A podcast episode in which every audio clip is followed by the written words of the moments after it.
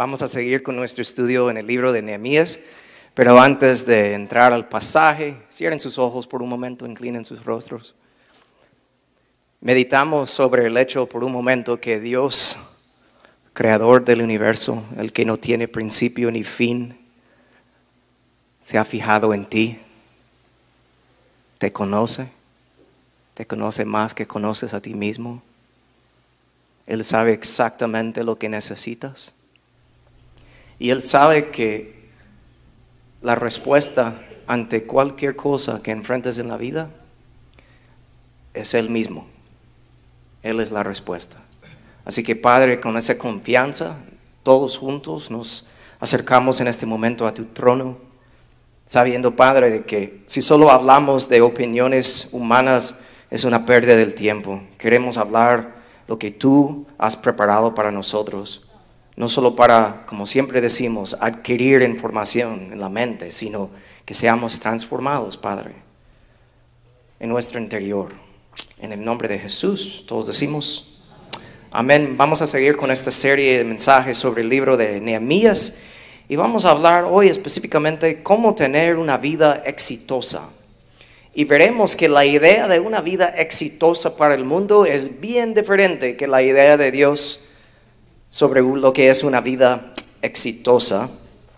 Y vamos a ver en detalle por qué Nehemías pudo decir en Nehemías 2.20, el Dios del cielo nos ayudará a tener éxito. Nosotros, sus siervos, comenzaremos a reconstruir esta muralla. Solo para ubicarnos un poco en el contexto de lo que hemos estado viendo en este libro de Nehemías, básicamente Nehemías siendo el copero del rey, ¿verdad? Un buen trabajo, cómodo, con comida, bebida, un buen lugar quedarse, tenía audiencia con el rey, tenía responsabilidad, tenía autoridad.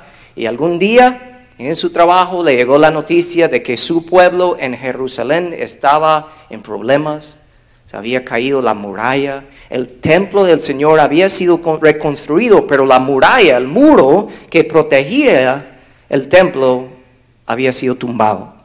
Y Nehemías, por su amor al Señor, una de las cosas que tengo que creer que Nehemías pensaba era, man, todos los demás naciones paganos que tienen sus propios dioses falsos, ¿qué pensarán del Dios verdadero al ver el templo donde habita su presencia? rodeado de ruinas, rodeado de caos.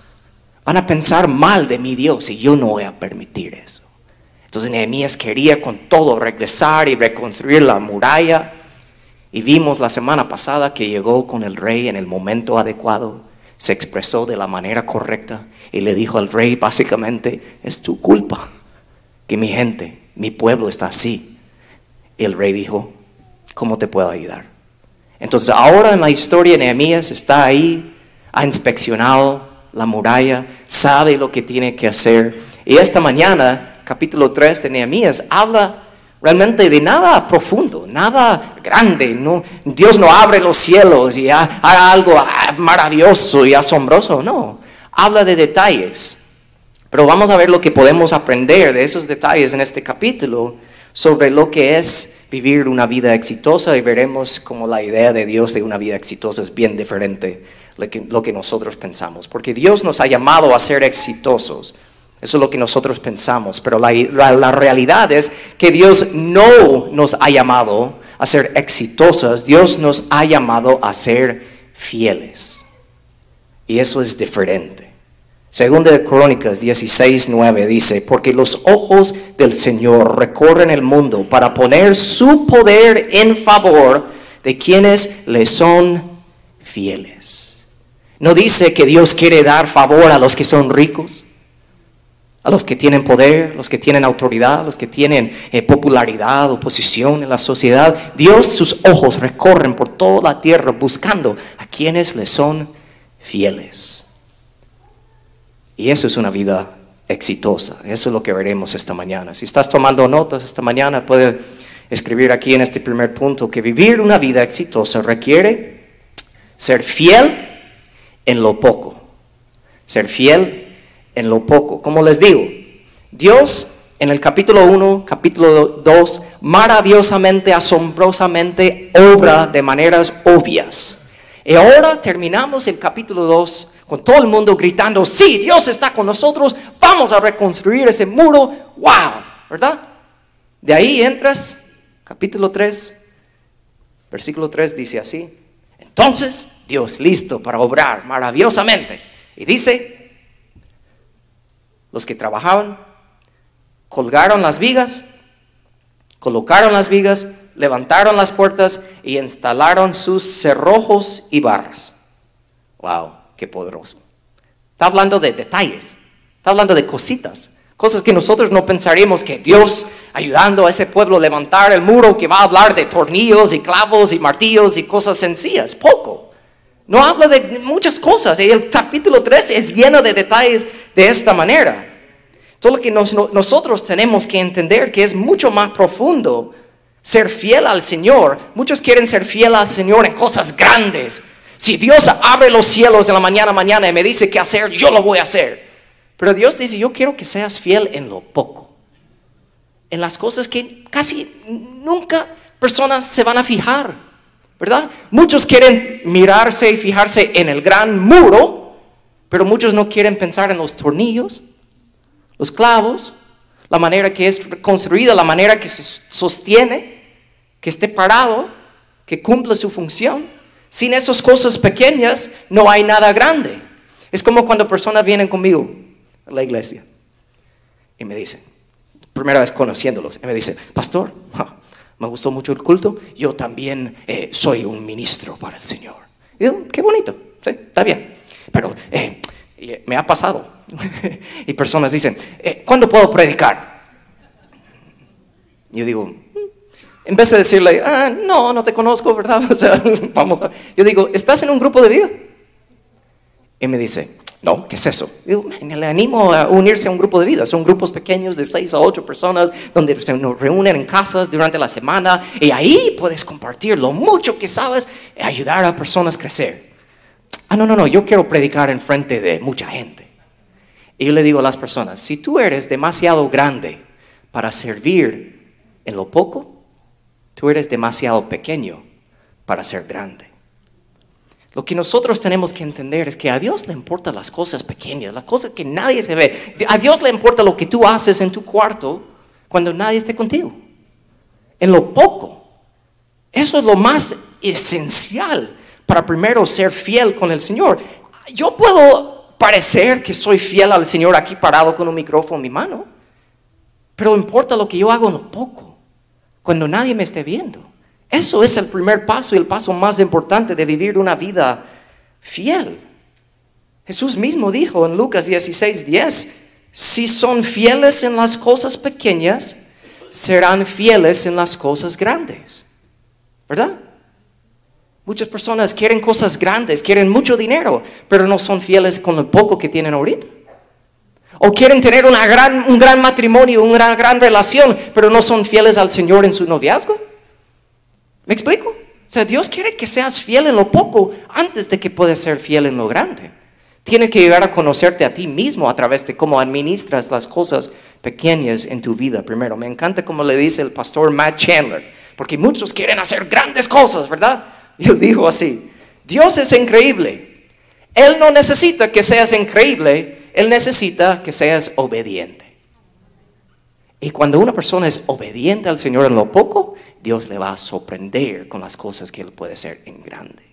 Esa es la primera idea de una vida fiel, que lo que el mundo llamaría éxito. Verme a mí parado aquí con micrófono como si eso fuera éxito. El éxito empieza en lo poco. ¿Están conmigo? ¿Seguros?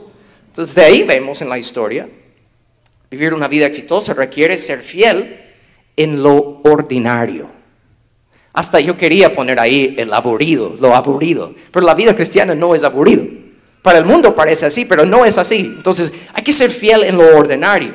Porque voy a leer un detalle que se repita varias veces a lo largo del capítulo 3 de este capítulo de Nehemías 3. Dice así, comenzaron a reconstruir la puerta de las ovejas, así se llamaba, de ahí empezaron a reconstruir la puerta del pescado, otra puerta, también la puerta de la ciudad antigua y también la puerta del valle y, sigue con lo mismo, es como una repetición. Hablando de puertas, repito, Todo el mundo en el capítulo 2, vamos a reconstruir la muralla, vamos a hacer grandes cosas. Y empiezan con las vigas, empiezan con los tornillos, empiezan con los clavos y ahora, repetición, están construyendo puertas. Puerta, tras puerta, tras puerta, tras puerta. Como una repetición. Lo podemos aplicar a nuestras vidas, algo que hacemos todos los días, en lo ordinario, ¿verdad? O sea, algo ordinario. Pero si estamos hablando de vivir una vida exitosa y realmente es vivir una vida fiel, captan lo siguiente, vivir una vida fiel a Dios en lo ordinario, crea los momentos extraordinarios que todos deseamos experimentar. Dios te ha llamado a serle fiel en lo poco, en lo ordinario. O sea, cuando te levantas, ¿qué haces? ¿Cuál es la primera cosa que haces? ¿Agarras tu teléfono? ¿Qué pasó en Facebook la anoche? ¿Qué pasó en Twitter? ¿Qué está pasando en el mundo? O tu primera reacción es te levantas con repetición, consistencia, no porque tienes que, sino porque tú sabes que eso es el camino de la vida que te va a ayudar a vivir la vida que Dios desea que vivas. Y tu primer pensamiento es, gracias Señor por otro día. Y pasas tiempo con Él. Es lo primero que haces. Para muchos eso parece like, ah, eso es ordinario, eso no es nada grande. Pero repito, es en lo poco y en lo ordinario donde Dios quiere que seas fiel para que te puedas sorprender con cosas extraordinarias. Si pensamos en ejemplos bíblicos de la palabra, Samuel, profeta Samuel, que Dios le, eh, realmente lo usó para eh, nombrar o ungir al primer rey de Israel, o sea, segundo rey de Israel, una gran cosa, un gran momento, un gran momento. A David, ¿verdad? El famoso David. Pero ¿sabes lo que a mí me llama la atención? cuando un gran momento para ungir a David como el rey del pueblo de Dios, ¿verdad? Dice la palabra que Samuel preguntó cuando fue a hacerlo, ¿son estos todos los hijos que tienes? Le preguntó al, papá de David. Y él dijo, el papá de David dijo, no, queda todavía el más joven. Pero él está en el campo cuidando las ovejas. Estoy seguro que David estaba ahí cuidando las ovejas, haciendo algo ordinario. Y detrás de la escena, Dios estaba obrando algo extraordinario. Pero si David hubiera dicho, no, yo tengo que hacer cosas grandes, yo no voy a hacer estas cosas ordinarios y pequeños, Dios no lo hubiera usado de la manera que lo usó. Pero porque era fiel en lo ordinario, Dios iba preparando cosas grandes para él. Pensamos en los discípulos que fueron, llegaron a hacer cosas grandes. Nosotros estamos aquí por esa cadena de discípulos que hacían discípulos, que hacían discípulos. Por eso nosotros estamos aquí hablando del mismo Jesús, por lo que ellos hacían. Pero varios de ellos, cuando Jesús, el Hijo de Dios, los llamó, dice la palabra, cierto día mientras Jesús caminaba por la orilla del mar de Galilea, vio a dos hermanos, Simón y también llamado Pedro y a Andrés. ¿Y qué estaban haciendo? Algo grande no, dice, echaban la red al agua porque vivían de la pesca. Estaban haciendo su trabajo, algo ordinario, pero eran fieles en eso. Y Dios los llamó a hacer cosas grandes. Otro ejemplo que es grande de la palabra que me da risa también, Moisés. Moisés empezó bien, pero empezó a desviarse un poco. Y Dios lo llevó al desierto por 40 años donde él tuvo que aprender lo que realmente es una vida exitosa al Señor, es una vida fiel al Señor en lo poco y lo ordinario, porque dice la palabra, ciertos días Moisés se encontraba apacentando al rebaño, y no solo cualquier rebaño, sino era el rebaño de su suegro. Pobre Moisés, trabajando para el suegro, ahí solito en el desierto, pero siendo fiel en lo poco y en lo ordinario, y dice la palabra, ahí el ángel del Señor se le apareció en un fuego ardiente. ¿Dónde Dios te tiene hoy? Y tú piensas, ay no, eso es poco, eso es ordinario. Repetición, repetición. Y Dios dice, hay que serme fiel en eso. Porque yo estoy obrando cosas que tú no ves. Eso nos ayuda a saber lo que realmente, lo que el mundo llama éxito, Dios no dice que eso es éxito. Dios dice, hay que serle fiel a Él porque Él puede hacer cosas grandes para nosotros. Vemos esto en esa historia del capítulo 3 de Nehemías, porque tu obediencia diaria a Dios te pone en la posición de ver a Dios obrar milagrosamente. Pero muchos se cansan. Y dicen, ¿dónde está Dios? Pero estoy aquí hoy para decirte, para animarte con la verdad, porque lo vemos a lo largo de toda la Biblia, este, este libro perfecto, de que si tú eres fiel a Dios en lo poco y lo ordinario, Dios va a orar de maneras grandes en tu vida. Dios está contigo. ¿Sabe? Personas dicen, ay, yo quiero ir a la iglesia porque quiero estar en la presencia de Dios. Eso no tiene sentido. El Espíritu de Dios mora en ti si tú eres un hijo de Él y su presencia está contigo siempre. Entonces eso quiere decir que Dios puede obrar milagrosamente en tu vida cuando estás haciendo la fila en el supermercado, igual como Él puede sorprenderte y obrar en tu vida milagrosamente si estás sentado aquí en la iglesia. Si de verdad tú eres fiel en lo poco y lo ordinario. A mí me hace pensar en la historia de Elías, profeta Elías, que hacía cosas grandes para el Señor. Había visto a Dios obrar de maneras milagrosas. Dios, Él llamó fuego desde los cielos y Dios lo mandó. O sea, cosas grandes. Pero hubo un momento que Él se asustó, que alguien lo iba a matar y se fue huyendo a una cueva. Estando ahí en la cueva, solito. Me imagino que esperando a Dios obrar otra vez de una manera grande para salvarlo y ayudarlo.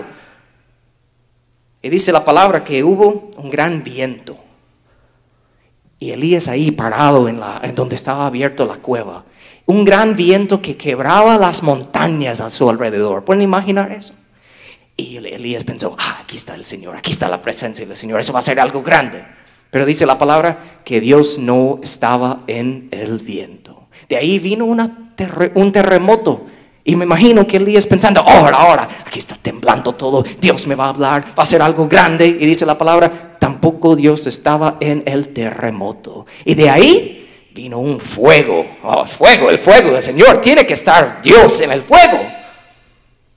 Dice la palabra, tampoco Dios estaba en el fuego. Y de ahí dice la palabra, un versículo que me consuela tanto. De ahí, a través de un suave susurro, whisper, Elías escuchó, Elías, ¿Qué estás haciendo? Muchas veces nosotros queremos lo grande y lo maravilloso. Y Dios está tratando de decir en lo poco y en lo ordinario. Escucha mi voz. Quiero hablarte. Yo quiero guiarte. Deja de esperar estos momentos grandes y búscame de esa manera. Búscame en lo silencio. Búscame en lo poco. Búscame en lo ordinario. ¿Están conmigo? De ahí vamos a ver dos cosas más que vemos y aprendemos en este capítulo 3 de Nehemías. Vivir una vida exitosa requiere serle fiel en lo poco. Requiere hacer eso, tenemos que hacer eso.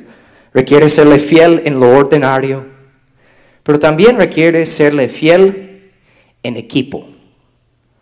Porque muchas personas pueden decir, yo soy un buen cristiano, tengo paz en mi corazón, yo soy amable con todos. ¿A cuál iglesia vas? Uy, yo no voy a la iglesia y me cae mal la gente. Entonces yo digo, ¿y, cómo sabes que tú eres una persona amable si te huyas de las personas con quien te cuesta ser amable? ¿Me explico? Hay que ser fiel al Señor en equipo. No es posible ser un cristiano aislado de todo el mundo. Tenemos que hacer esto en equipo. Versículo 2 de este capítulo 3 dice que todos trabajaron junto a ellos personas en la ciudad de Jericó y más allá de ellos estaba de Sakur y menciona un montón de personas de diferentes lugares que vinieron a trabajar en un equipo. Es bonito. De verdad, para mí eso es la prueba que Dios está obrando en una iglesia cuando hay unidad, de verdad. Porque las personas están trabajando juntos. Porque, repito, es fácil decir que soy un buen cristiano si huyo de las personas que me cuesta ser un buen cristiano. O que me, lo hace costar, que es difícil tener paciencia, es difícil amarlos, es difícil servirlos. Pero en la iglesia somos un cuerpo de personas imperfectos, siguiendo a un Dios perfecto. Es bonito hacer esto en equipo. Rick Warren dice las palabras así, reunirse es un comienzo, mantenerse juntos es un progreso, pensar juntos es la unidad, pero trabajar juntos es el éxito. Cuando nosotros podemos ver una sola meta y trabajarlo juntos, eso es bonito. También otra parte de este Nehemías 3.2 dice, dedicaron y colocaron las puertas Levantaron la muralla hasta llegar a la torre de los, de los cien, lo cual también dedicaron, y hasta la torre de Hanael. ¿Por qué leo todo eso? Porque hasta ellos, trabajando juntos, cada vez que lograron levantar parte de la muralla, ¿qué hacían? Dedicamos esto para el Señor. Hasta ellos vieron su trabajo juntos como alabanza al Señor. Muchos piensan que vienen aquí y levantan sus manos durante la música y que eso es alabanza. Pero tu vida debe ser alabanza. Todo lo que haces, lo que vas a hacer mañana cuando te levantas y vas al trabajo, ahí es donde vamos a ver si de verdad alabas y adoras al Señor. Con tu vida. Entonces ellos estaban trabajando juntos y todo lo que hacían decían, esto es para el Señor. Todo, cada clavo, cada tornillo, cada cosa que levantamos es para el Señor, es para el Señor. Por eso Colosenses 3:17, Pablo dijo, todo lo que hagan o digan, háganlo como representantes del Señor. La manera que tú hablas de tu jefe detrás de su espalda es adoración al Señor o no.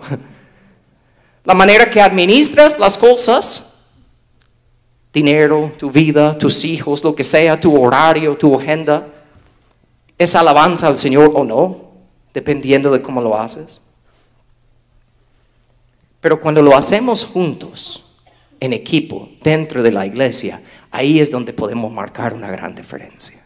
Yo escuché de una iglesia en Portland, Oregon, al norte, norte y oeste, creo, por ahí. Gracias, pastor. Ok. Y ellos estaban ansiosos por hacer algo en la comunidad. No sabían, tenemos que hacer algo, tenemos que marcar una diferencia. No tiene sentido acumularnos en un solo edificio cada domingo y decir, hey, Dios es bueno, y de ahí salir y no hacer nada. Entonces ellos se reunían por dos días en oración, pensando, ¿qué, ¿qué podemos hacer? ¿Qué podemos hacer? Y ellos hicieron una lista de las cinco cosas que juntos llegaron a acuerdo, decir, esas son las cinco necesidades que nuestra comunidad tiene. Y tenemos que hacer equipos para hacer algo, eh, cosas sobre la educación, crimen, la limpieza, un montón de diferentes cosas. Y empezaron a obrar en la comunidad juntos, en equipo, dedicando todo lo que hacía al Señor, que hasta cierto punto el alcalde de esa ciudad, que es abiertamente ateo, dijo, wow, ¿qué están haciendo y cómo les puedo apoyar? Bonito, ¿verdad? Pero ¿saben cómo ellos llegaron a tener esa idea de hacer eso, de hacer todo eso? Porque uno de ellos, cuando estaban juntos en esos dos días orando y hablando de qué podían hacer en la comunidad, un hombre se levantó y dijo esto. Él dijo, tengo una pregunta. Si nuestra iglesia desapareciera mañana, la comunidad se daría cuenta. Y todos ellos decían, no creo. Porque se habían acostumbrado tanto de decir que esto, lo que estamos haciendo aquí hoy, es la iglesia. Esto no es la iglesia en total. La iglesia es lo que hacemos fuera de este lugar, pero no solo como individuos, sino como un equipo. ¿Pueden imaginar a un padre guiando a su familia en aquellos tiempos bíblicos a través del desierto, buscando refugio, buscando apoyo? Y cuando va bajando el sol, él sabe como buen padre que tiene que parar y hacer su tienda y acampar por la noche porque no puede viajar en la oscuridad y total oscuridad. ¿Puede imaginar eso? El padre ahí fuera de la tiendita, sus hijos, su esposa dentro y él ahí, un palo listo para protegerles de cualquier animal o ladrón, lo que sea. Y cuando él está ahí solito en la oscuridad y baja el sol completamente, él mira ahí, en el, lejitos, pero no tan lejos, una luz de una ciudad. ¿Cómo se va a sentir ese hombre en ese momento? Lleno de esperanza, lleno de de, saber que hay algo ahí que le puede ayudar. ¿Sabe qué? La comunidad afuera, cuando mira a nosotros como iglesia, así debe sentir. Eso es éxito. Cuando le somos fieles juntos, juntos. Eso es bonito. Hay, hay una historia en la palabra em, sobre en el siglo XVII, unas personas que se llaman los moravos, creo que se dice, en inglés se dice Moravians, y ellos eran un, cierta gente, y ellos querían alcanzar con el Evangelio, la historia de Jesús, una cierta comunidad de esclavos que vivían como en Saint Croix, y las Islas Vírgenes en esos tiempos. Y ellos querían con todo alcanzar a esos esclavos con el Evangelio, pero había un problema. No se permitía a alguien que no era esclavo ir a esas islas. Entonces dos hombres de ellos en el siglo XVII tuvieron una idea. ¿Y sabe lo que hicieron? Fueron con un dueño de los esclavos y ellos mismos se vendieron a ellos mismos como esclavos para poder ir a la isla y llegar a esa gente con el Evangelio. Se hicieron esclavos para el bien de otras personas. ¿Pueden imaginar si esa mentalidad fuera de nosotros como una iglesia?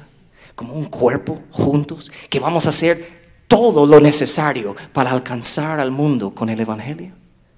Eso es la respuesta a lo que el mundo necesita, esa entrega, eso es éxito, eso es ser fiel. Es fácil decir aquí parado, repito, que soy un hombre fiel, pero ¿qué hay de nosotros si podemos juntos, milagrosamente, por la unidad del Espíritu Santo, serle fiel al Señor juntos en equipo? Eso es mi anhelo.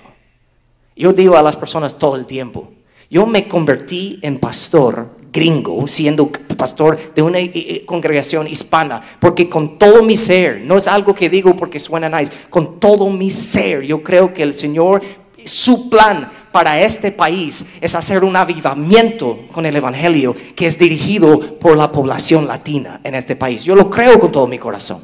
Pero no va a empezar si todos nosotros vivimos enfocados en nosotros mismos. Tiene que llegar un momento donde como equipo, unidos, milagrosamente, sabiendo que eso es éxito, serle fiel al Señor juntos, podemos empezar a lograr algo. Que aquí puede ser la chispa que empieza eso en todo el país. De verdad lo creo. Y no lo quiero creer solo. Yo quiero que sea algo para nosotros. ¿Y sabe lo más bonito? Tal vez tú dices, pero pastor, yo no puedo ni pensar en eso. Mi matrimonio está en ruinas. Mis hijos andan por ahí, mis finanzas, mi trabajo, está en todo ruina mi vida. ¿Sabe qué? La respuesta ante todas esas cosas es tu obediencia al Señor. Cuando tú eres fiel al Señor, aunque todo en tu vida te dice que debes hacer lo opuesto, debes estar enfocado en lo opuesto, pero cuando tú eres fiel al Señor en lo poco y en lo ordinario, pero es todo tu ser, quieres serle fiel a Él, Dios va a obrar en esas áreas de tu vida. Eso es la respuesta. Él mismo es la respuesta. Y de ahí por último vemos en esta historia que vivir una vida exitosa requiere serle fiel con tu ejemplo es parte de la historia que me encanta más porque dice un detalle en el primer versículo de este capítulo 3, dice, Eliasib, su nombre, el sumo sacerdote, el mero mero, ¿verdad? Mira lo que dice. El sumo sacerdote y los demás sacerdotes comenzaron a reconstruir. ¿Qué quiere decir eso? Que los que la sociedad veía como, like, wow, ellos agarraron el martillo, empezaron a trabajar. Tantos lugares están llenos de personas que se ponen en una plataforma y dicen, ustedes hagan eso. Yo jamás haría eso en mi vida. Nosotros tenemos que juntos estar en esto juntos, no solo yo, no, no hay nadie aquí que puede decir, no, yo soy un líder yo no hago esas cosas. ¿What? Todos nos vamos a ensuciar por el bien del Evangelio. Todos vamos a ser ejemplos. No hay nadie aquí que se arribe de alguien más. Como repito, todos somos imperfectos que seguimos a un Dios perfecto. Es bonito saber que de verdad el éxito en la vida es serle fiel al Señor con tu ejemplo. Estar al lado de otras personas en equipo, en lo ordinario, en lo poco, sirviéndole al Señor, sabiendo que Él está obrando de maneras que ni puedes imaginar. Y esa es la respuesta, repito, esa es la respuesta para tu matrimonio, esa es la respuesta para la crianza de tus hijos, para tus finanzas, para tu trabajo, para cualquier preocupación o duda que te viene a la mente. Serle fiel al Señor en lo poco, en lo ordinario, en la iglesia, con equipo y con tu ejemplo, sabiendo que todos estamos agarrados de la mano estamos en esto juntos. Los líderes reales no piden a otros que hagan lo que ellos no están dispuestos de hacer. Todos tenemos que estar dispuestos a rodearnos, suciarnos, hacer lo que sea, lo que el Señor nos pida para el bien del Evangelio. Padres que están aquí hoy, ¿Sabe el ejemplo que es para tus hijos? Verte levantar en la mañana, en lo poco y en lo ordinario de cualquier día y verte estar rodeado orando al Señor. O verte ahí abriendo la Biblia. O escucharte orar por otras personas o con ellos mismos. Eso no es, tal vez parecen cosas sencillas, pero de verdad con ese ejemplo, eso es serle fiel al Señor. Y Dios quiere que hagamos eso. Porque Dios, dice la palabra en Hebreos 6, no es injusto.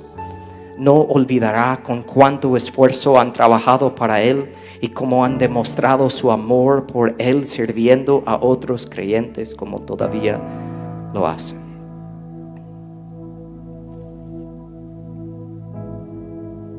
Salmo 18, 25 dice, con los fieles te muestras fiel. Entonces piensa en tu vida por un momento. ¿Has sido fiel o estás viviendo fiel al Señor en lo poco? En los días ordinarios, delante de tu esposo, tu esposa, delante de tus hijos, delante de tus amigos, delante de tus compañeros de trabajo. Tal vez tú piensas que tienes demasiados problemas. Tienes que arreglar las cosas primero para poder servirle al Señor bien. Eso es mentira. Tu obediencia en lo poco y lo ordinario, fiel al Señor, es la respuesta que estás buscando hoy. Créeme. Créeme. Es lo mejor que tú puedes empezar de hacer.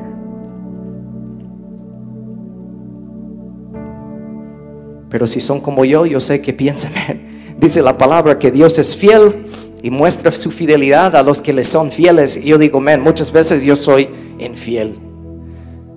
A veces hago las cosas que no quiero hacer. A veces yo sé que el Espíritu de mí quiere que yo haga algo y mi carne gana. A veces me siento tan culpable, avergonzado, porque sé lo que debo hacer y no lo hago, como dijo Pablo en Romanos 7. Todos estamos en eso. Nadie es perfecto. Yo sé que tal vez si estás aquí hoy hablando de ser fiel, tú piensas, pero no, no soy fiel.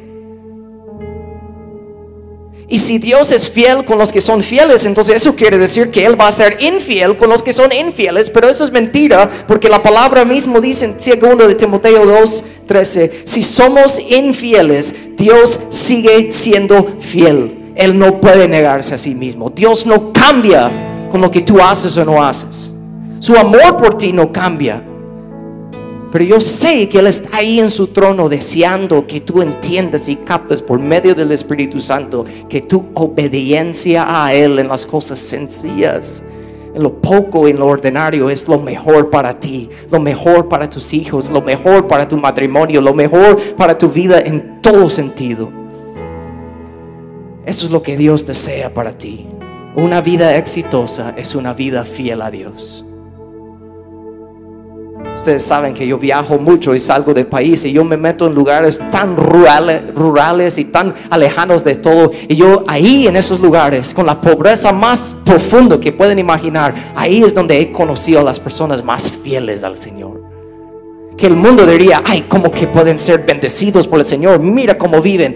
La bendición de Dios no se mide por cuánto uno tiene por fuera se mide por lo que Dios hace en el interior de una persona. Yo conozco a personas que están en la cárcel hoy y son más libres que muchos que viven afuera.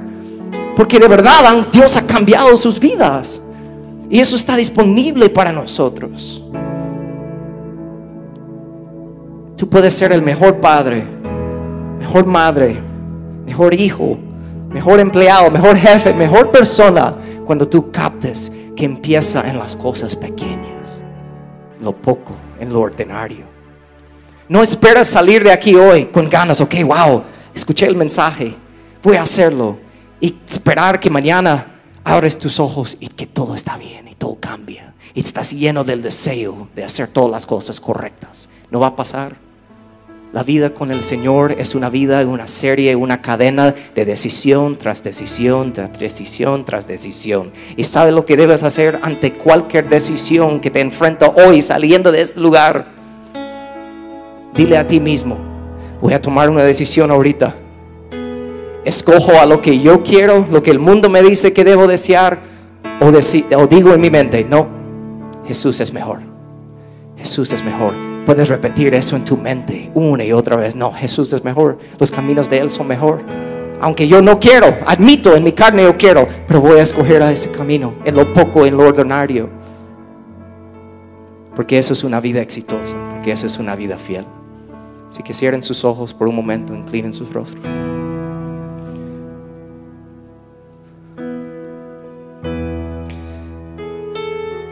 Si Dios te está hablando en esta mañana, de alguna manera, tal vez mientras que yo hablo de lo poco, lo ordinario, las áreas de tu vida donde debes obedecerle y serle fiel, el Espíritu Santo de Dios está tocando tu corazón de alguna manera. Me gustaría orar por ti para que sepas que no estás solo. Si puedes ponerte de pie donde estás y Dios te está hablando en esta mañana, y vamos a orar. Y mientras personas se ponen de pie, pueden darse cuenta de que somos un equipo, somos una familia.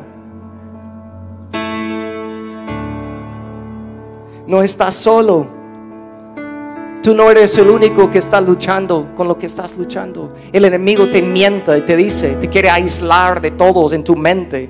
Hasta puedes estar rodeado de personas y sentirte totalmente solo. Eso es mentira.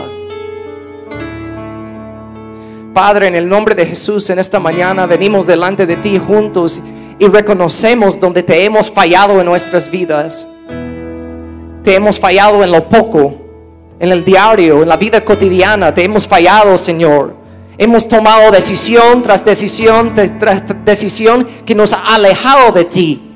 Pero como es tan bonito y tan perfecto y tan asombroso tu palabra y tu gracia tu palabra dice que cuando nosotros somos infieles, tú sigues siendo fiel. Y no hay nada que nos puede separar de tu amor por nosotros. Nada puede arrebatarnos de tu mano. Entonces la persona que está aquí hoy se siente tan lejos de ti, Señor. Yo te pido en el nombre de Jesús que sepa a través de tu Espíritu Santo en este momento que eso es mentira. Que ahí estás tú con brazos abiertos. Tú ya sabes todo. Y lo mejor que esa persona puede hacer es confesarte todo hablar contigo con tanta transparencia y honestidad. Y sabrás sin duda que tu amor por Él y por ella no cambia. Yo te pido que sea así para las personas que necesitan eso en esta mañana. Que sepan que no es por casualidad que han llegado a este lugar. Tú quieres obrar en sus vidas. Tal vez están esperando un gran momento milagroso, pero tú has dicho esta mañana, es en lo poco, es en el diario, en lo ordinario donde tú obras. Y muchas veces obras cosas extraordinarias que nosotros ni tenemos idea. Pero podemos confiar que ahí estás tú. Y lo más bonito, como vemos en este capítulo de Nehemías, lo hicieron juntos. Man, si hay alguien aquí que es su primera vez, que sepa, aquí ha encontrado una familia de personas imperfectas que siguen al Dios perfecto. Vamos todos agarrados de la mano, tratar. Y cuando uno se cae, aquí nosotros no señalamos, no juzgamos, sino que le ayudamos, bajamos al hoyo donde la persona cae y lo levantamos y salimos juntos y seguimos adelante. Porque hay otras personas que están fuera en las comunidades y nuestros vecindarios que nos rodean y no te conocen y piensan que no hay esperanza, que no hay propósito, que no hay sentido de la vida y eso es mentira. Y nosotros si de verdad pudiéramos unirnos como un equipo de verdad y con nuestro ejemplo delante del mundo, tú podrías hacer mucho más de lo que podemos imaginar. Así que para la persona aquí, soltero o casado, padre, madre, abuelo, abuela, tío, tía, lo que sea, empleado, jefe, lo que sea, que sepa sin duda que la vida exitosa es una vida fiel a ti, en lo poco, lo ordinario, en equipo y con nuestro ejemplo podemos respirar esta mañana, sabiendo que estás cerca. Aunque te hemos sido infiel, tú sigues siendo fiel. Aferramos todos nosotros a esa verdad en esta mañana. Y en el nombre de Jesús todos decimos amén y amén. Bendiciones.